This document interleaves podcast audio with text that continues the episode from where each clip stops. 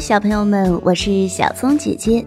今天我要说的这个故事呀，和我们日常生活中能看到的一种小动物有关。这个动物呀，就是蜘蛛。蜘蛛啊，和蜈蚣一样，是属于节肢动物的一种。我要说的故事呀，名字就叫做《蜘蛛的日记》。六月六日，我一生下来。就是空中飞人。六月八日，爸爸说我太爱捡东西了，所以他叫我捡捡。六月九日，今天爸爸妈妈帮我筑巢，我们蜘蛛能做出很漂亮的巢穴。六月十日，我的房间里有直通电话。一直通到网上，网上一有动静，我马上就会知道。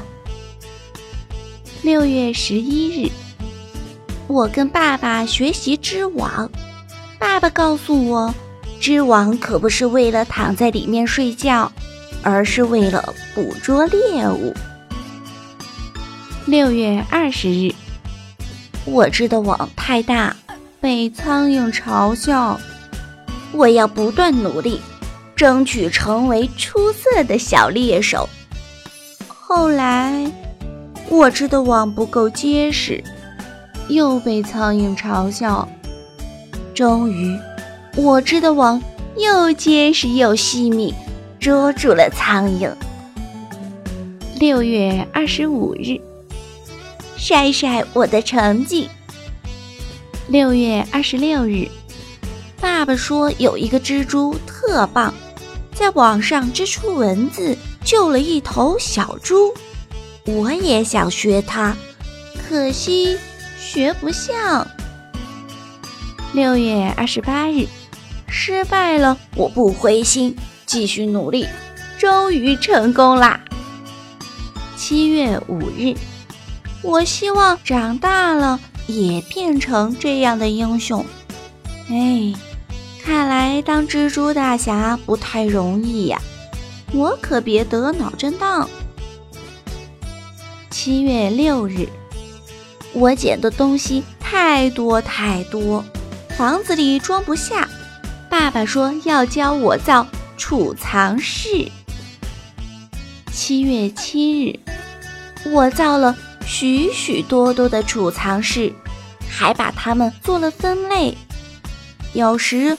网上粘到的食物太多，吃不完，我们一点儿也不浪费，通通放进储藏室存起来，以备万一捕不到食物时享用。七月八日，我把一个个储藏室染成不同的颜色，还邀请了很多朋友来参观。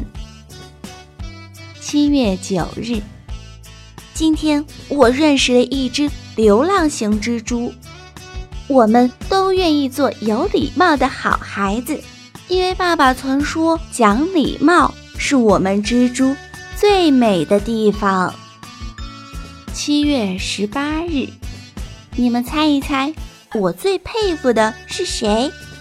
我认为春蚕到死丝方尽，蚕蛾表面虽丑，心灵高尚，这是最高级的。我认为毛毛虫虽然会变成美丽的蝴蝶，但对人类的贡献不高。我要好好想一想，怎么样才能让自己的人生更闪光？通过这个故事呀，蜘蛛的习性我们也大致了解了一些。小松姐姐想问一个问题。